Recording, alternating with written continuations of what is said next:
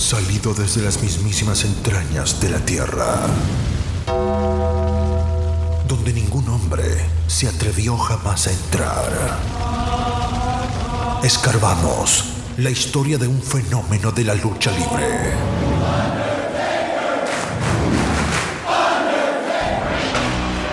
El hombre muerto, American Badass, Big Evil, el señor del lado oscuro.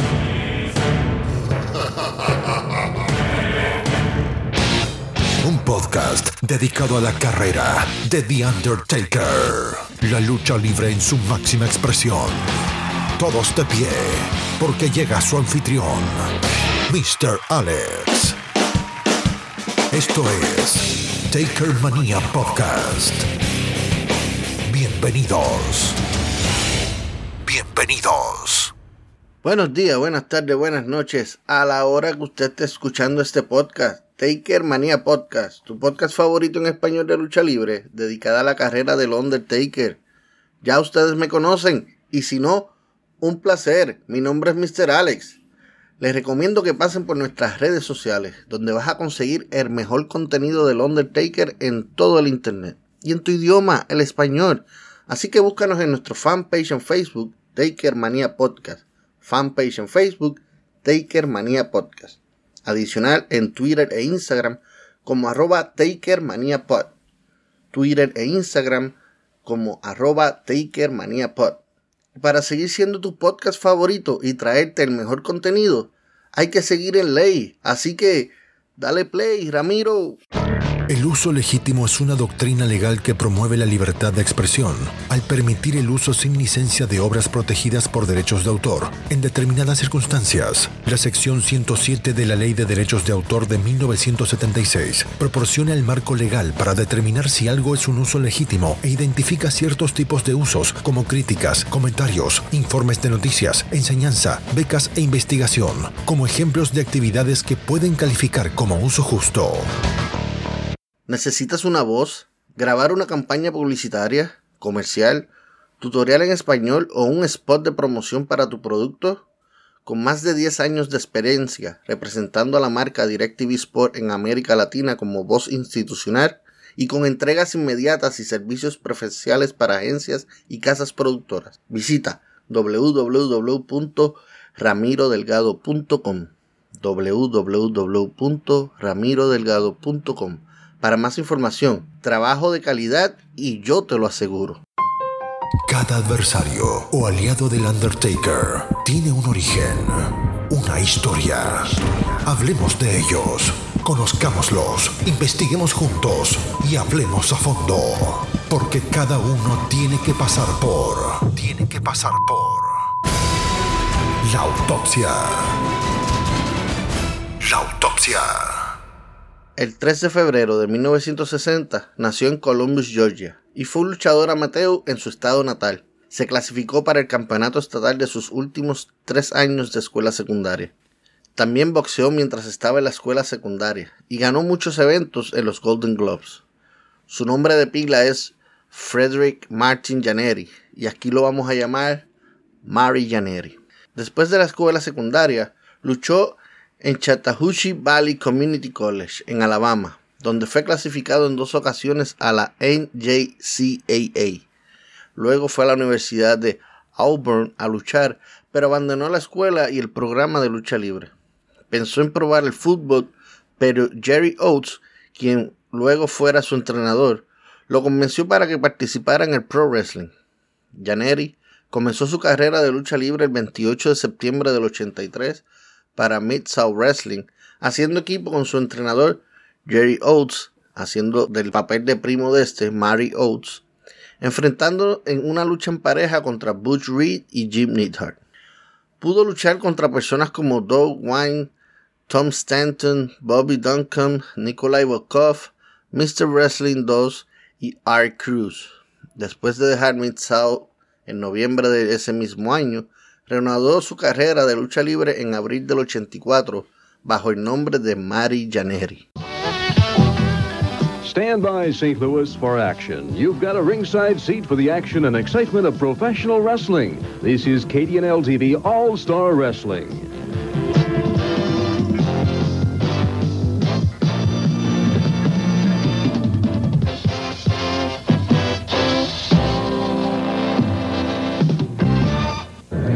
Hi again, everybody. I'm Kevin Wall. Welcome to another exciting edition of All Star Wrestling. This hour on All Star Wrestling, it's kind of a mixture of veterans and younger wrestlers. First of all, we'll get a chance to look at one of the exciting young tag teams. We're talking about Tommy Rogers and Marty Jannetty. They call themselves the Uptown Boys. They're from Georgia, and they are sensational. Luchando para Central State Wrestling, afiliada a la National Wrestling Islands, luchó en combates individuales en parejas con varios socios, pero junto a Tommy Rogers crearon la pareja The Uptown Boys. Ganaron por primera vez los NWA Central State Tag Team Championships al derrotar a The Grappers 1 y 2 el 28 de junio del 84. Ese primer reinado duró 28 días, cuando perdieron los títulos ante ellos mismos el 26 de julio. Nuevamente recuperaron los títulos el 23 de agosto y este segundo reinado duró 49 días, cuando los perdieron ante Gypsy Joe y Mr. Pogo. Luego tuvieron dos revanchas por los títulos, pero ambos encuentros ganaron por descalificación y ahí quedó. Janeri fue ganador de una batalla real en Springfield, Illinois. Hago un paréntesis aquí, debido a que los récords aparece que Janeri logró ser NWA Central State Television Championship justo después de ganar esta batalla real. Marzo 7 del 85 pierde el NWA Central State Television Championship ante Gary Royo. Janeri luchó contra Ric Flair por el Campeonato Mundial de Peso Pesado de la NWA en tres ocasiones, pero solo obtuvo tres derrotas ante el campeón. En el verano del 85, Janeri luchó por primera vez en su gira por Japón para la All Japan Pro Wrestling, donde tuvo 23 luchas completadas y su pelea más importante fue una derrota ante Tiger Max 2 el 5 de septiembre en el Prefectural Gymnasium en Iwate, Japan, en una lucha que duró 7 minutos 6 segundos. En su primera lucha de regreso a CSW, le ganó el NWA Central State Television Championship a Mr. Pogo. Este lo perdió el 5 de diciembre ante Brett Swagger.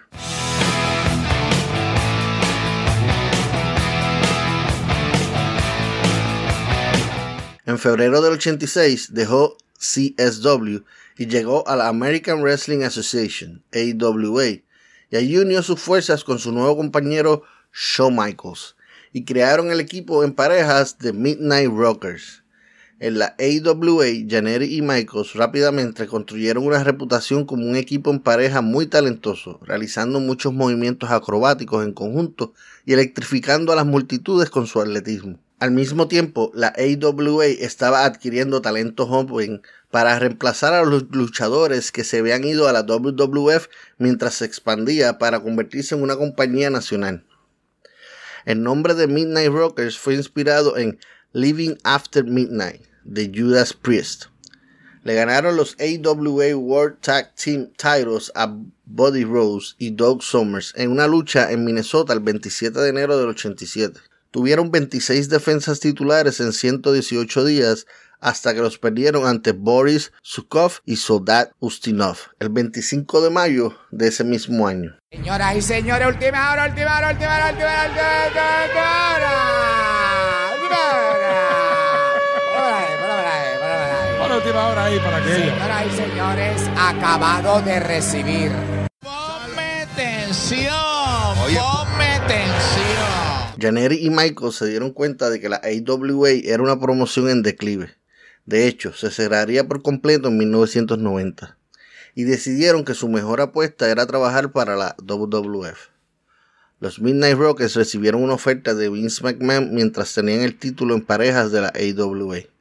Los Midnight Rockers incluso firmaron con la WWF mientras aún tenían el oro en sus cinturas. Cuatro días después, los Midnight Rockers lucharon en su primera grabación de televisión para el programa WWF Wrestling Challenge número 41 en un Dark Match, derrotando al equipo de José Estrada Sr. y Jimmy Jack Funk.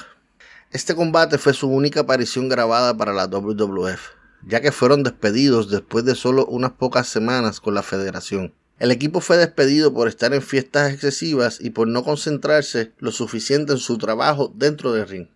Después de ser despedido de la WWF, se fueron a Continental Championship Wrestling en Alabama y Tennessee. Michaels no estaba contento allí. Cuando Bob Armstrong se hizo cargo del booking de la empresa, les avisaron con dos semanas de anticipación que ya no eran necesarios y que él estaba trayendo a otros equipos a sustituirlos. Después de la forma en que habían dejado la AWA, Michaels y Janeri, no pudieron simplemente regresar como si nada hubiera pasado, sino que los Midnight Rockers comenzaron a trabajar para la Championship Wrestling Association, CWA, afiliada a la AWA en Memphis, Tennessee. El equipo había hecho un par de apariciones en la CWA en el pasado como parte de su acuerdo de trabajo con la AWA, pero ahora estaban en Memphis a tiempo completo. Poco después de llegar al territorio, Michaels y Janeri se volvieron heels cuando se unieron a Mark Gullen. See the AWA Southern Tag Champions, the team of the Midnight Rockers, Marty Jannetty, Shawn Michaels, head toward the ring. We'll see if we can get a comment about. They've got a match coming up uh, where two referees are going to be assigned to the title match.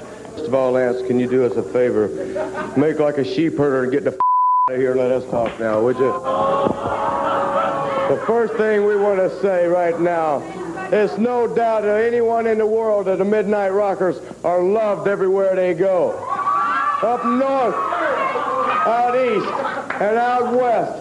The people put us on a throne and they fan us and feed us grace with the finest women. But you come down here to the south where you slow people. Uh. Sus personajes malvados adoptaron una actitud obsesiva de superestrella. El mismo personaje que Michaels adoptaría mucho más tarde como The Hairbreak Kid. Su enemistad con The Rock and Roll RPMs, Mike Davis y Tommy Lane, vio a los Midnight Rockers derrotarlos para ganar los AWA Southern Tag Team Championship el 26 de octubre de 1987. Su primer feudo grande en Memphis fue contra un equipo recientemente formado conocido como The Nasty Boys, Jerry Sack y Brian Knaps a quienes enfrentaron en varios combates brutales en todo el territorio de CWA. Janeri y Michaels perdieron y luego recuperaron el título Southern Tag Team mientras la disputa Midnight Rockers RMPMS continuaba. Con su éxito en Memphis, la AWA comenzó a contratarlos también.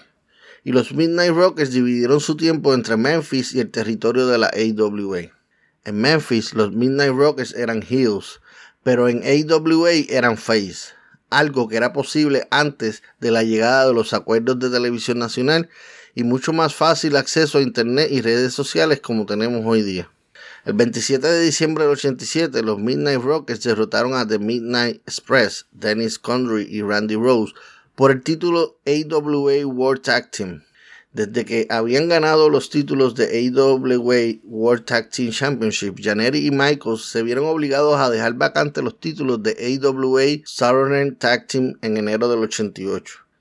Mientras estaban en la CWA, tuvieron una breve disputa con The Rock and Roll Express por los títulos de la AWA World Tag Team. Después de un corto tiempo en la AWA, Janeri y Michaels comenzaron a exigir más dinero y un contrato garantizado al propietario de la AWA, Burns Gagney.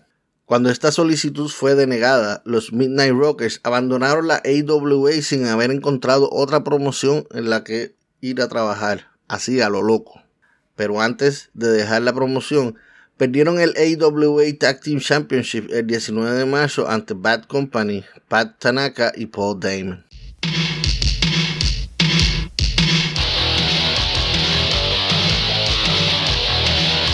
Poco después de dejar la AWA, Janeri y Michaels fueron contactados por el propietario de la WWF, Vince McMahon, informándoles que estaba dispuesto a traerlos de regreso si podían ser más profesionales esta vez.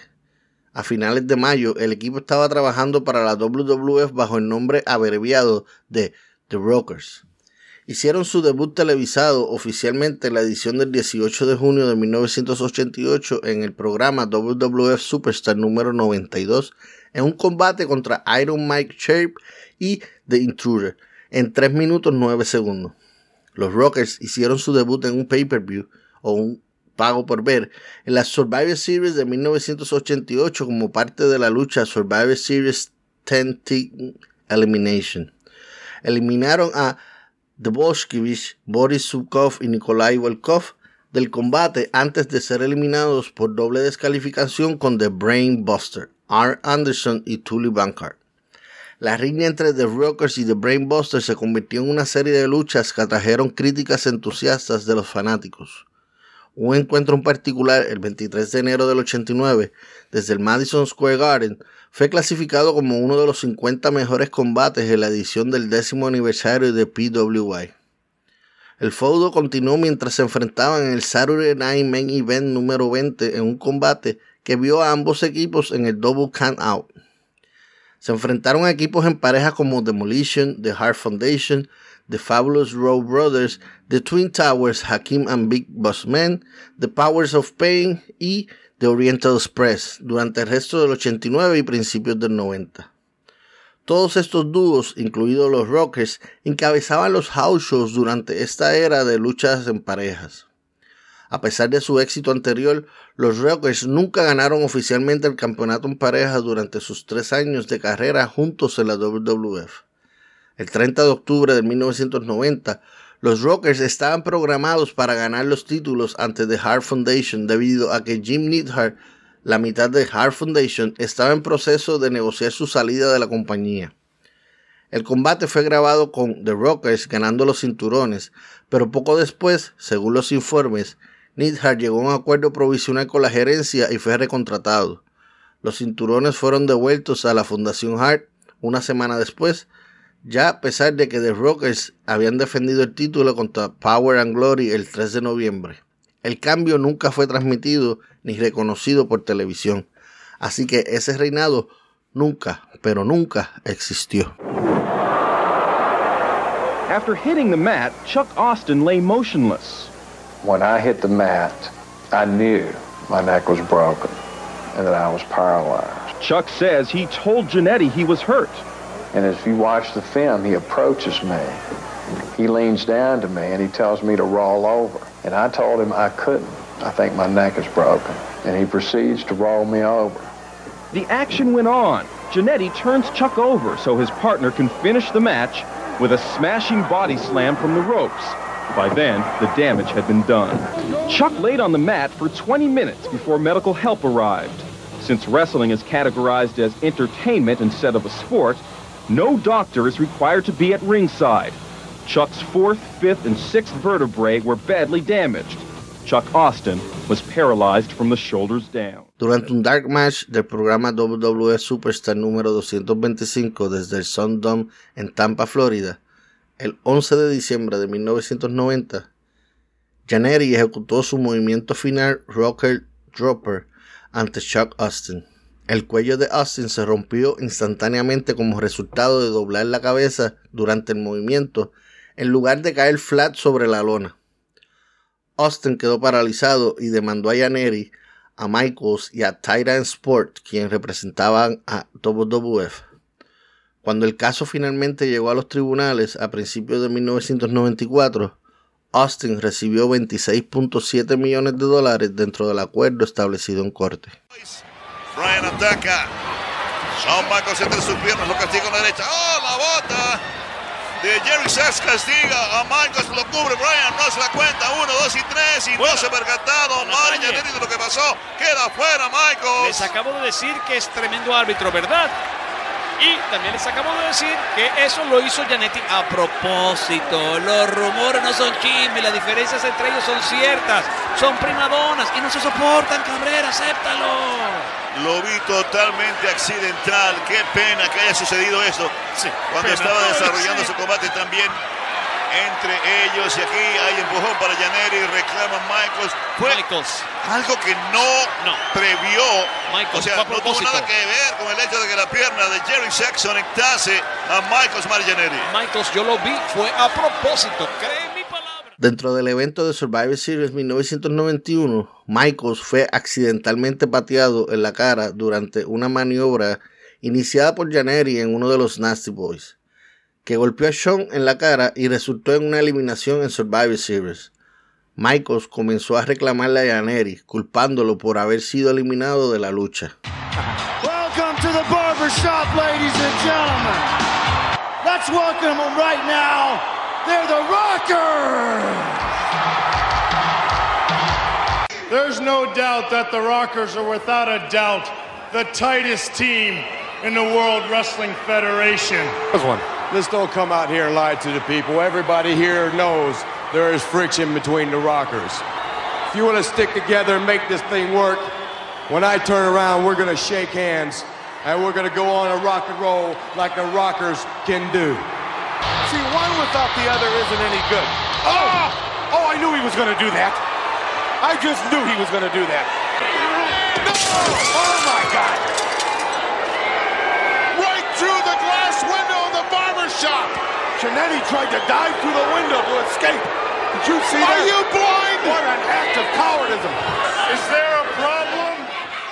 Intentando ayudar a resolver sus diferencias, Brutus Beefcake invitó a ambos en un segmento de entrevistas dentro de su barbershop en el episodio del 12 de enero del 92 de WWF Wrestling Challenge. Michaels y Janeri parecieron reconciliarse, pero luego Michaels dio media vuelta y golpeó a Janeri con una Sweet Chin Music y luego lo arrojó por la ventana de cristal de la escenografía de la barbería, causando que Janeri sangrara sin parar. Janeri estaba enfocado en recuperarse de la lesión, perdiendo así la oportunidad de participar en el Royal Rumble 1992 y tener la oportunidad de ganar el vacante campeonato de la WWF en dicho evento. Todo estaba planeado para que se cogiera un tiempo y luego regresara a vengarse de Michaels en WrestleMania 8. Pero You are going to be placed under arrest. You have the right to remain silent. Anything you say can and will be used against you in a court of law.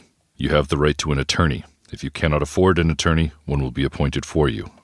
Sir, watch your head as you enter the vehicle. luego de haber sido arrestado con los cargos de agredir a un policía, cargos de resistencia, arresto con fuerza, posesión de cocaína y posesión de parafernalia de drogas, fuera de un club nocturno de Tampa el 25 de enero del 92, Janeri fue sentenciado a seis meses de arresto domiciliario. Esto impidió crear este ángulo de camino a WrestleMania y fue liberado de la empresa en marzo del 92.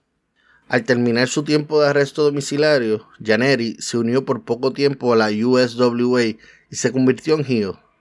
Durante su corta estancia fue dirigido por Bert Prentice y tuvo un feudo con Jerry Lawler por el USW United World Heavyweight Championship. Hey,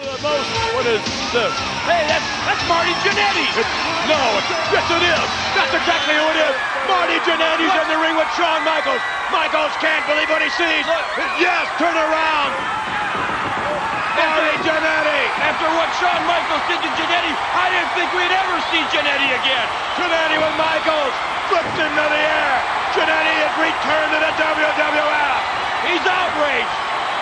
Jannetty whipping Michaels. Oh, Look at this. What's gonna happen? Oh, what a clothesline. Jannetty's got no business being in the ring. He wasn't signed to wrestle Shawn Michaels. You recall Shawn Michaels throwing Marty Jannetty through the barber shop window. He was lacerated. You recall that. Now he's chosen this time to return. Look at this. Wait. Marty Jannetty snatches that mirror away from Sensational Sherry. And I think I know where it's going. Yes, I know.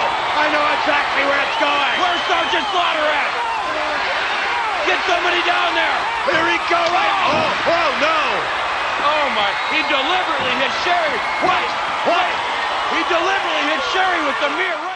Janeri regresó el 12 de octubre del 92 en una grabación para televisión entre medio de la multitud, tratando de golpear a Michaels con un e- espejo, pero sin darse cuenta golpeó a Sensational Sherry. Luego de eso desafió a Michaels en un combate por el WWF Intercontinental Championship en Royal Rumble 1993. Capacidad la de Michaels. ¡Oh! Eso lo hizo a propósito. Le dio tremendo codazo. Shawn Michaels al árbitro. Derecha para Janeri. tienes. Estaba caminando de espalda. No hay árbitro. Falla a la derecha de Michaels. Janeri quiere castigarlo. Tirantes. Janeri controlando. La Michaels se lo está reteniendo. La. Para que lo castigue. La sensacional serie que se quita la zapatilla. Viene el desquite. Oh, se aparta Michaels. Le dio. Bien hecho. Janeri por error en Bien la hecho. cabeza con el tacón. Por la sensacional traicioneros. serie. Traicioneros los dos. Bien hecho. Ni que se arrodille Michaels. Lamentable accidente. Janeri recibe un poderoso zapatazo. Bien hecho. ¿Quién cuadró el zapatazo? No. Janeri perdió después de que la interferencia de Sherry fracasara a su favor y permitiera que Shawn Michaels ganara. Se había planeado que los dos continuarían este feudo, pero Janeri fue dejado en libertad nuevamente después de que circularon rumores que indicaba que había estado bajo la influencia de alcohol u otras drogas durante el combate de Royal Rumble, lo que llevó a su poca calidad en su performance esa noche. Janeri, hasta el día de hoy, 28 años después, niega haber, estar, haber estado intoxicado en el evento, pero explica que estaba bastante cansado debido a la falta de sueño y que él sabe que dicho rumor lo había comenzado Shawn Michaels. When you're Shawn Michaels, you fear no man. Anywhere, any place, anytime, Jack. Well, there's there's no question, Mr. Michaels, that you have a Savage, great deal Savage, of we got a guy I mean, over here, uh, getting into the ring. Hey, Vince. Another guy see gonna shine some the shoes. stands wants to take me up on this challenge, right? Look, buddy, you got your ticket. Sit down in your seat and go to wherever it is you came. Marty Jannetty! That's Marty Jannetty! Wait a minute! Wait a minute! Are you a man of your word? Are you a true champion? I'll do nothing foolish, Sean. Are you gonna put your belt where your mouth is? You don't have to. You don't have to. defend that championship against me. No, Wait no. a minute! All right, bro, yeah. Can't if you're a dodge man the of your bullet this word, time. Why not defend the title? Janeri regresó una vez más el 17 de mayo del 93 en el Monday Night Raw número 17 para retar a Michaels por el campeonato intercontinental después de aparecer entre la multitud, cuando Vince McMahon entrevista a Michaels, quien decía a la audiencia que defendería su título contra cualquiera en cualquier momento. Aunque Michaels inicialmente trató de retirarse de la lucha contra Janeri, claramente no esperaba que nadie, y mucho menos Janeri, lo desafiara esa noche. Finalmente puso su título en juego contra su ex compañero. Doing a kick out. I thought for sure he had it. Get in the win at the same time. That could do it right there. Well, it's almost 10 o'clock. We should have seen the moon anyway by now. And peering down at Mr. Perfect, Shawn Michaels, Jannetty is knocked unconscious as a result of that big boot. Sean, ignore him. Ignore him. Stay with Janetti. Forget perfect. Oh, Mr. Perfect is through with his toe. Wait a minute. Here's the cover. Two. Yes. What is this? We have a new Intercontinental Champion. Give him the belt. Give him the belt. Give him perfect interference.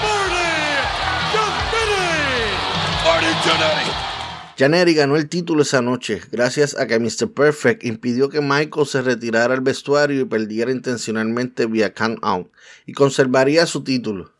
Al final, Mr. Perfect distrajo nuevamente a HBK, acto que aprovechó Janeri. Este reinado de Janeri duró solamente 20 días, cuando perdió ante Michaels debido a la interferencia del guardaespaldas de este, Diesel. Según Janeri, fue Kurt Heenan o Mr. Perfect quien lo trajo de regreso a la WWF. Mr. Perfect, quien estaba en buenos términos con Vince McMahon, lo convenció de que la mala actuación en el Royal Rumble fue culpa de Shawn Michaels. Janeri cree que, en consecuencia, su propia victoria por el título fue un castigo para Michaels por mentir. A lo largo de junio del 93, Janeri tuvo un pequeño feudo con Doink the Clown. Luego, Janeri formó un equipo con One Two Three Kid, siendo los dos los ganadores sobrevivientes en su lucha en Survivor Series 1993. Este dúo, Janeri and One Two Three Kid, ganaron los WWF World Tag Team Championship, aunque solo duraron 7 días como campeones, ya que The, The Cougars los recuperaron rápido. En el periodo previo a WrestleMania 10, se escuchó el caso judicial presentado por Cheryl Austin, antes mencionado en este episodio, y el cual se le determinó pagando, como dije anteriormente, 26.7 millones de dólares a Charles Austin. Si bien ni WWF ni Janeri admitieron que fue el resultado de este lo que, causó, lo que provocó la repentina desaparición de Janeri de la promoción, tampoco se ha negado nunca.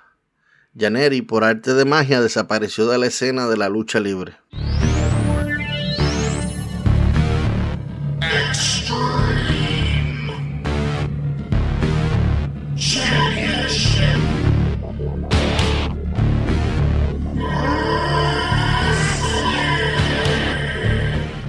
Janeri debutó para la ECW el 25 de febrero del 95 en el programa de ECW Return of the Funker, donde desafió al campeón mundial de peso pesado de la ECW Shane Douglas. Janeri tuvo grandes batallas contra Jim Neidhart, Bull Payne, The Terror y hasta el mismo Shane Douglas. También desafió a Eddie Guerrero por el campeonato mundial de la televisión de la ECW, pero no pudo ganar el título. Al igual que desafió sin éxito a The Sandman por el Campeonato Mundial Peso Pesado de la ECW. El 28 de julio, Janeri se enfrentó a Jim Neidhart y el combate terminó en una doble descalificación. Esto resultó ser la última lucha de Janeri en ECW.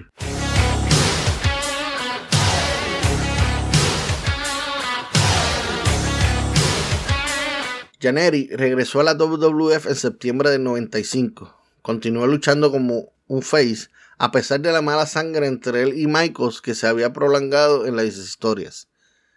Janeri se asoció con Razor Ramón durante el mes de noviembre y diciembre para crear un pequeño feudo en contra de Psycho Sid y el ahora heel y ex compañero de Janeri, One Two Three Kid.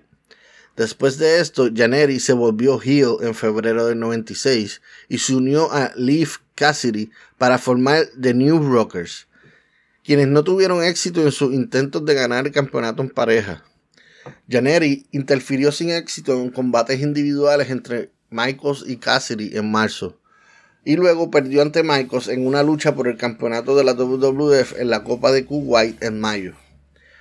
Janeri volvió a dejar la WWF después de Survivor Series 1995, después de pedir su liberación, ya que no estaba contento con la falta de éxito del equipo y la negativa de la gerencia de dividirlos.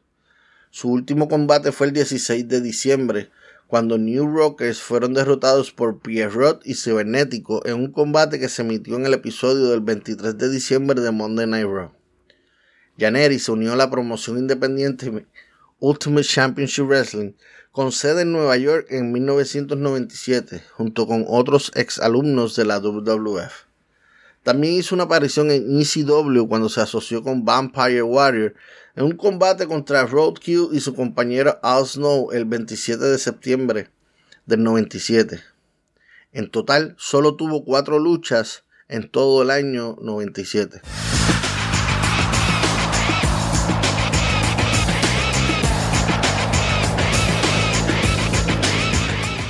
Como parte de un esfuerzo por mejorar el roster de la WCW, cuando el programa Thunder se introdujo en la alineación semanal, World Championship Wrestling o la WCW firmó a varios ex luchadores de la WWF, incluyendo a Janeri.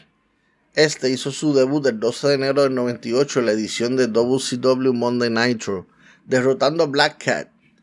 Una semana después el Nitro fue derrotado por Chris Benoit en abril del 98 tuvo su primera racha ganadora sustancial en WCW, derrotando a Barry Horowitz y Vincent. Entre mayo y julio tuvo una serie de house shows contra Conan y su combate final llegó el 31 de agosto cuando perdió ante él mismo en el WCW Monday Nitro. Janeri fue liberado de su contrato mientras se recuperaba de una lesión en el hombro sufrida durante esa última lucha.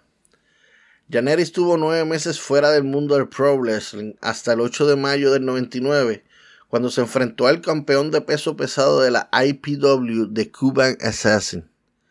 En verano del 99 se embarcó en una gira por Australia para la Australasian Wrestling Federation, AWF, enfrentándose a Sabu, Chris Candido y TNT. El 10 de octubre del 99 se unió a Tommy Rogers contra el Samoan SWAT Team en el pay-per-view Heroes of Wrestling. Después de luchar en un combate en ECW en el 2000, Janeri reanudó trabajo en promociones independientes, incluida una temporada de la promoción XWF de Jimmy Hart. Mari Janeri ha hecho varias apariciones dentro de la WWE, pero ninguna con un contrato de largo tiempo. En el 2011 se anunció que Janeri había firmado con Chikara como entrenador y luchador hizo su debut en el ring de Chicara el 12 de agosto del 2012. Janeri regresó un mes después, el 16 de septiembre, cuando él y One Two Three Kid ganaron el Annual Tag Team Gauntlet Match en el 2012 Kings of Trios. Su última lucha registrada hasta el momento fue una 8-man tag team match el 16 de junio del 2018 para la promoción Battle on the Border. Frederick Martin Janeri, con más de 35 años de experiencia en el pro wrestling como luchador individual y en pareja, y pesando 229 libras o 104 kilos, midiendo 5 pies 11 pulgadas, tiene un total de luchas de 1454, de las cuales 57% fueron como ganador, 37 han sido derrotas y un 6% ha sido empate o no contes. Pro Wrestling Illustrated le otorgó el cuarto lugar de Tag Team of the Year en el 86, mientras Wrestling Observer Newsletter le otorgó el Tag Team of the Year en el 89. Estuvo en la lista de Pro Wrestling Illustrated Top PWI 500 durante 10 años corridos desde el 1991 hasta el año 2000. Tuvo varios títulos tanto en solitario como en pareja, de los cuales se destacan 5 veces NWA Central State Tag Team Champion, 2 veces NWA Central State Heavyweight Champion, 2 veces AWA Southern Tag Team Champion, 2 veces AWA World Tag Team Champion, 1113 días como DWA World Heavyweight Champion, 145 días NWA Central State Television Champion, 76 días MTW Heavyweight Champion, 20 días WWF Intercontinental Champion, 7 días WWF World Tag Team Champion, entre otros muchos más. Sus movidas finales eran el Flying First Drop y Rocker Duper, Perteneció a diferentes equipos en pareja, junto a Bob Brown, junto a Bulldog Brown, junto a Tommy Rogers crearon el Uptown Boys, junto a Shawn Michael crearon The Rockers y Midnight Rockers, junto a, también hizo pareja junto a One Two Three Kid y New Rockers junto a Leaf Cassidy. Tuvo una manejadora, Sensational Sherry, eh, y fue entrenado por Jerry y Ted Oates. Él fue entrenador de Bobby Sanford y Raka Ken. Y en luchas en relación al Undertaker compartieron el cuadrilátero en tres ocasiones, tres batallas reales en diferentes house shows en 1991. Ladies and gentlemen, en el evento principal de Campana a Campana, damas y caballeros, Hemos llegado al evento principal de nuestro episodio, de Campana a Campana. Relato de las luchas, grandes combates dentro de un ring, campos de batalla. Sientan la adrenalina y furor de parte del Undertaker. De campana a campana. El relato como si estuvieras en vivo. Prepara las palomitas, porque esta lucha comienza en 3, 2, 1. ¡A pelear!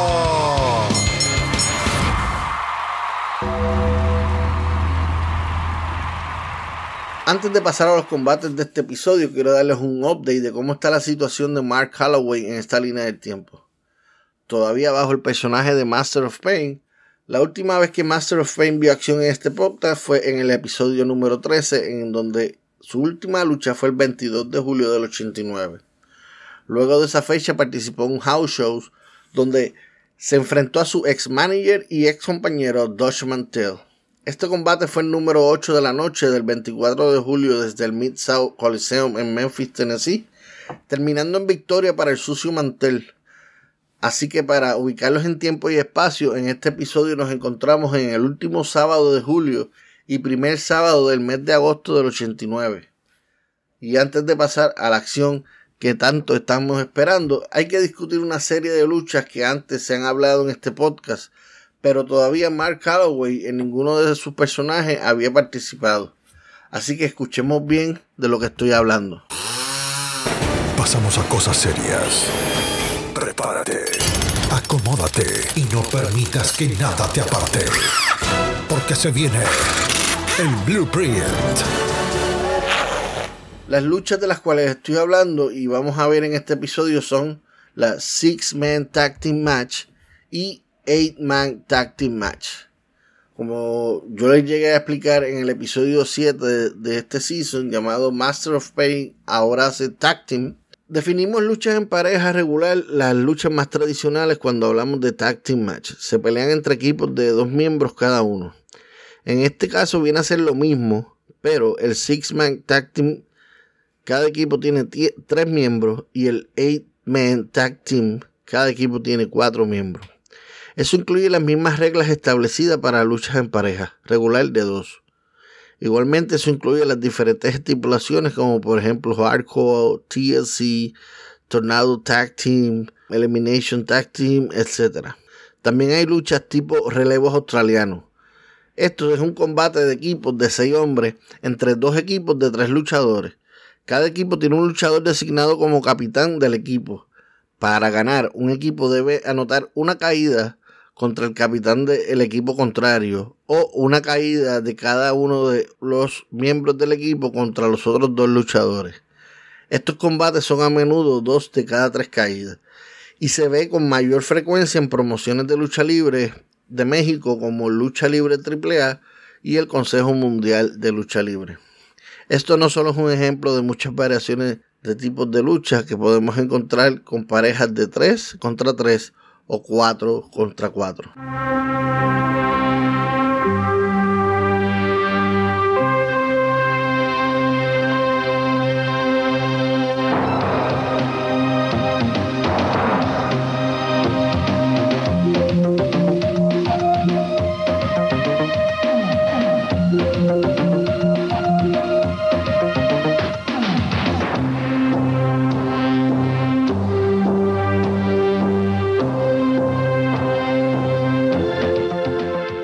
La primera lucha tuvo lugar desde el WMC Studio en Memphis, Tennessee, sede de todas las luchas de USWA. Fue grabado y transmitido por WMC TV Channel 5, estación de televisión afiliada a NBC, el 29 de julio del 89. Esta lucha está pautada a ser una lucha A-Man Tag Team o una lucha de 4 contra 4 en el equipo de Master of Pain lo acompaña Gary Albright, Dirty White Boy y Black Bar. Se enfrentan ante Ken Rapper, Freeze, Sir William Thompson, Tim Hall y Chris Fraser. El video comienza con los luchadores técnicos ya en el cuadrilátero mientras se ve a los Heels entrando al mismo. Así que suena la campana y rápidamente vemos a Black Bar atacando a Freezer Thompson con combinación de golpes al cuerpo de Thompson hasta llevarla a una de las esquinas. Continúan los golpes al cuerpo y rostro de Freezer. Black Bar lo lleva hasta la esquina Hill y lo restraya contra la bota de Master of Pain.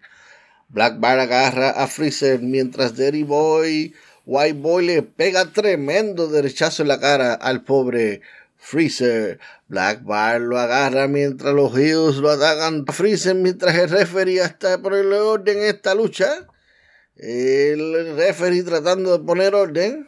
Black Bar sigue castigando a Freezer hasta que hace un tag con Dirty White Boy. Este entra y continúa con el castigo hacia Freezer Thompson. Lo tira de la esquina a esquina y de regreso rebote contra lazo en el cuello aplica una pequeña catapulta y Freezer logra hacer tag con Ken Rapper. Diddy White Boy lo recibe con combinación de golpes y termina con tremendo cabezazo. Ken Ripper en el suelo y Diddy White Boy le da tremendo festival de patadas. Lo levanta contra lona en el medio ring. Hace el tag y entra el nene de la casa, Master of Pain. Hace su entrada por primera vez en este encuentro busca impulso las cuerdas y ataca con fuerte patada al cuerpo de Ken. Master of Pain lo levanta por lo alto y tremenda contralona. Vuelve a levantarlo del suelo y lo revienta con fuerte derecha al rostro y lo tira contra la esquina de los técnicos. Ken Rapper hace el tag con The Team Hall. Master le pega una derecha y lo arroja. Cerca de la esquina Hill, esto debido a que hace el tag con su compañero de equipo Gary Albright. Mientras este entra, Master intimida al referee para que se salga de su medio. Gary golpeando el cuerpo de Tim, esquina. Gary sigue golpeando. intensamente, catapulta, lo acuesta y rápido le hace daño en la cara con su rodilla. Lo levanta, tira a Tim contra las cuerdas y lo recibe con codazo. Vuelve y lo levanta y le aplica belly to belly suplex. Lo retrae contra la esquina. Ruda en donde lo espera Black Bart. Con quien hace el tag. Black Bart ahora es quien le pega el pecho tremenda derecha a Tim. Y palmetazo en el pecho. Que se escuchó allá en el Callao en Perú. Eso es lo que me dicen, que el cantazo se escuchó hasta allá abajo. Va ahora a levantar a Tim y esta vez le aplica suplex aplicando de un neckbreaker demasiado el castigo que está recibiendo el pobre de Tim. Punta pie en el cuerpo de Tim y lo levanta, lo restraya contra la esquina Hill. Varios golpes al cuerpo de Tim y hace el con Master of Pain. Entra Master y fuerte. El golpe a la esquina del pobre Tim. Este logra hacer un tag con Chris Fraser quien Master recibe con dos fuertes golpes en la espalda. Lo tira, le da las cuerdas y lo recibe con elbow spinning. Mientras entran todos los luchadores al ring y se forma tremenda batalla dentro del ring. Los hombres legales siguen siendo Master y Fraser. Master lo levantan en los aires y contra lona. Se sube a la tercera cuerda y se lanza contra Fraser. Tremendo el azote que recibe su víctima. Y se prepara para el conteo. Uno, dos y tres. Victoria para los rudos en 3 minutos 47 segundos. Mientras los rudos sacan a los luchadores técnicos de ring y celebran la victoria.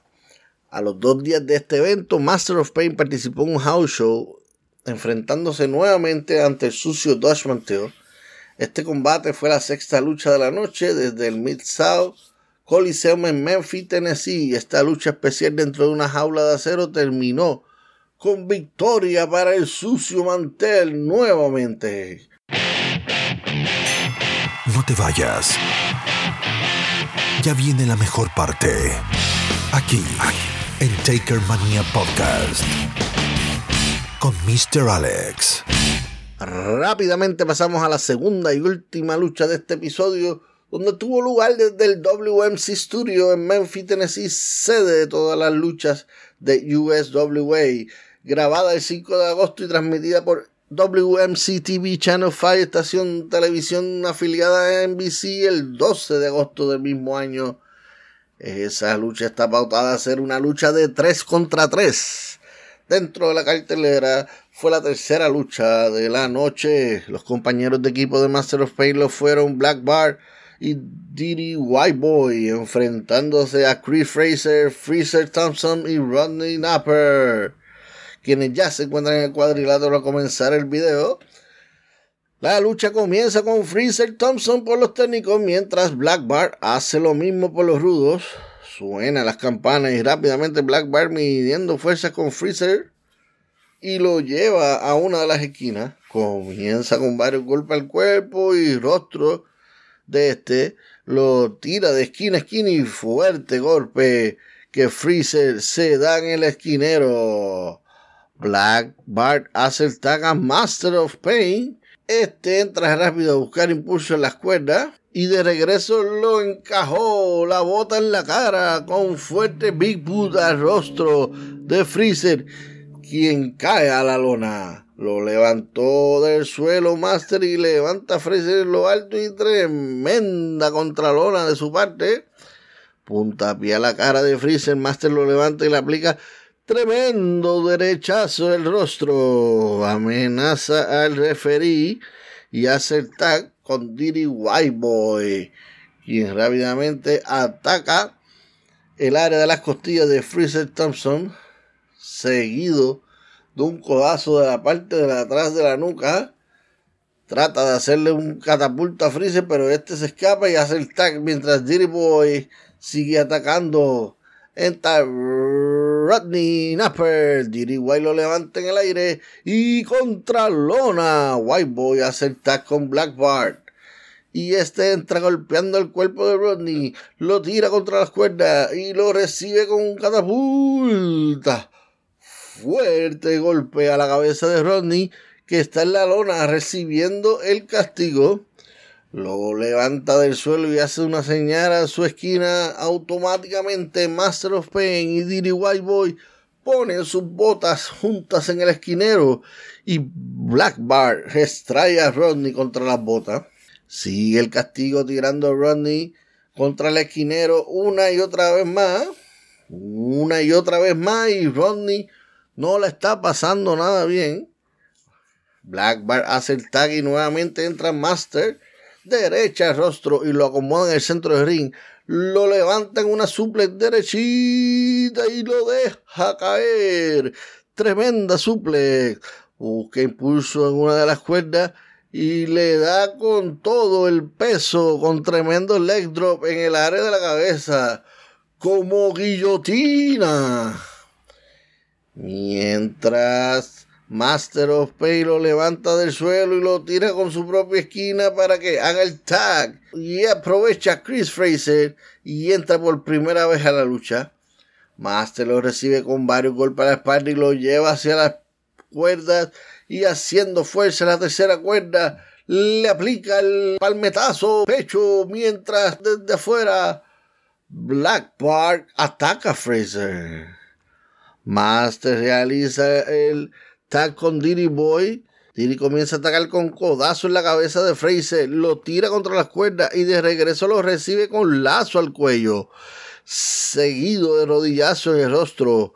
Fraser responde con varios golpes al cuerpo de White Boy, pero no son lo suficiente para el ataque que este a Fraser. Tremendo puño de parte de Diddy White Boy en la cara de Fraser que lo dio sólido.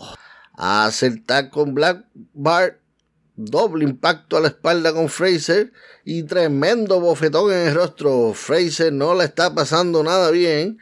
Black Bar lo restraya contra uno de los esquinas, lo tira contra la cuerda y lazo al cuello. Lo levanta y lo arroja fuera del ring, entre medio de las tercera y segunda cuerda. Black Bar entretiene el referee.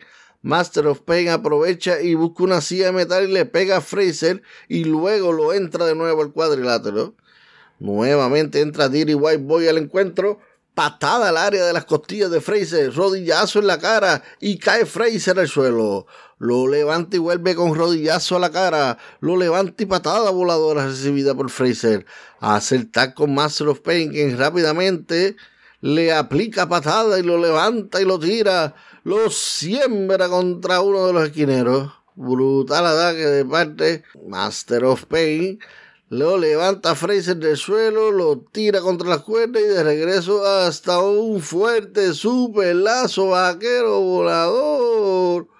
¡Mamma mía! Black Bar pide el tag y Master se lo concede. Black Bar levanta a Fraser y le aplica contra Lona en el medio de ring. Distancia se sube a la segunda cuerda y se lanza aplicándole el leg drop en el área de la cabeza a Fraser y busca el conteo. 1, 2 y 3. Victoria para el equipo rudo en 4 minutos 50 segundos. Ya al final los rudos limpian la casa tirando a los técnicos fuera del cuadrilátero. Y eso fue todo en la sección de campana campana, el relato como si estuvieras en vivo y a todo color el contenido que te entretiene y te hace recordar cuando éramos pequeños frente a la televisión viendo lucha libre. Hemos llegado al final de este episodio, no sin antes dar las gracias a todos ustedes por escuchar este podcast. Ya saben, pueden ir y visitarnos en nuestro website www.takermaniapod.com y allí tendrán acceso a todo nuestro contenido. Para apoyarnos mensualmente a este podcast, puedes ir y escoger alguno de los enlaces abajo en la descripción de cada episodio. Uno los lleva al Anchor Listener Support, la forma más fácil de apoyar este podcast desde 99 centavos hasta 9.99 al mes. Adicional también tenemos el enlace de Buy Me a Coffee, en donde usted aporta depende de cuántas tacitas de café quiera compartir conmigo. Adicional también tenemos el enlace de PayPal, en donde tu donación puede ser ilimitada. Cualquiera que sea tu colaboración monetaria, mil gracias. Y todo es para mejorar este proyecto. Y si no puedes colaborar con dinero, aún mejor, nos colaboras compartiendo este contenido en todas las aplicaciones de podcast. Anchor, iVoox, Pocket Cast, Google Podcast, Spotify, cualquier otra app que usted prefiera. Y como todos los episodios les recuerdo, si nos oyes en Apple Podcast, danos una reseña, sea bueno, sea mala, aceptamos el hate y cinco estrellitas. Y así podemos llegar a más gente. Lo importante es seguir este contenido y mejor aún compartirlo con tus seres queridos. Y si no tienen o no quieren bajar ninguna de esas aplicaciones de podcast, búscanos en YouTube. Dale para allá y subscribe y fuertemente la campanita de notificación para que cada vez que subamos un audio, YouTube te notifique que hay episodio 9 acabadito de salir. Ayúdanos con tu like en cada video y a compartirlo con otros. Como les dije al principio del episodio, nuestras redes sociales, en donde tendrás el mejor contenido que hay en todo el internet acerca del Undertaker y en tu idioma, en el español. Así que búscanos en, el fanpage de Facebook, Takermania Podcast, Takermania fanpage Facebook y en Twitter e Instagram como arroba TakerManiaPod, arroba TakerManiaPod. También nos puedes escribir a nuestro correo electrónico takermaniapod.gmail.com takermaniapod.gmail.com Vuelvo y les repito, pueden ir y pasar por nuestro website www.takermaniapod.com y allí tendrán acceso a todo lo antes dicho. Lo importante es que vayan y se registren en la página, en la esquina superior a mano derecha, su nombre y correo electrónico y así automáticamente quedan registrados. Gracias a todos ustedes por apoyarnos, incluyendo a las personas que comparten sus talentos conmigo en este proyecto. Destiny, nuestra creadora de las artes, Junior, nuestro fotógrafo oficial, y a nuestro ingeniero de sonido, Ramiro Delgado. Abajo les voy a poner sus redes sociales. Vayan y capeen el mejor contenido que puedan conseguir. Gracias a la producción, Giovanna Isabela. Y gracias a todos ustedes por nuevamente permitirme a mí compartir este proyecto con cada uno de ustedes y será hasta el próximo encuentro del Undertaker. Rest in peace. Resististe, aguantaste, llegaste al final. No olvides seguirnos en nuestras redes sociales. Encuéntranos en Instagram y Twitter como arroba TakerManiaPod. Nos reencontramos en el próximo episodio para seguir escarbando la historia del fenómeno de la lucha libre. El hombre muerto, American Badass, Big Evil, el señor del lado oscuro. Hasta aquí fue Taker Mania Podcast con Mr. Alex. Solo nos queda por decirles. Rest in peace. Rest in peace.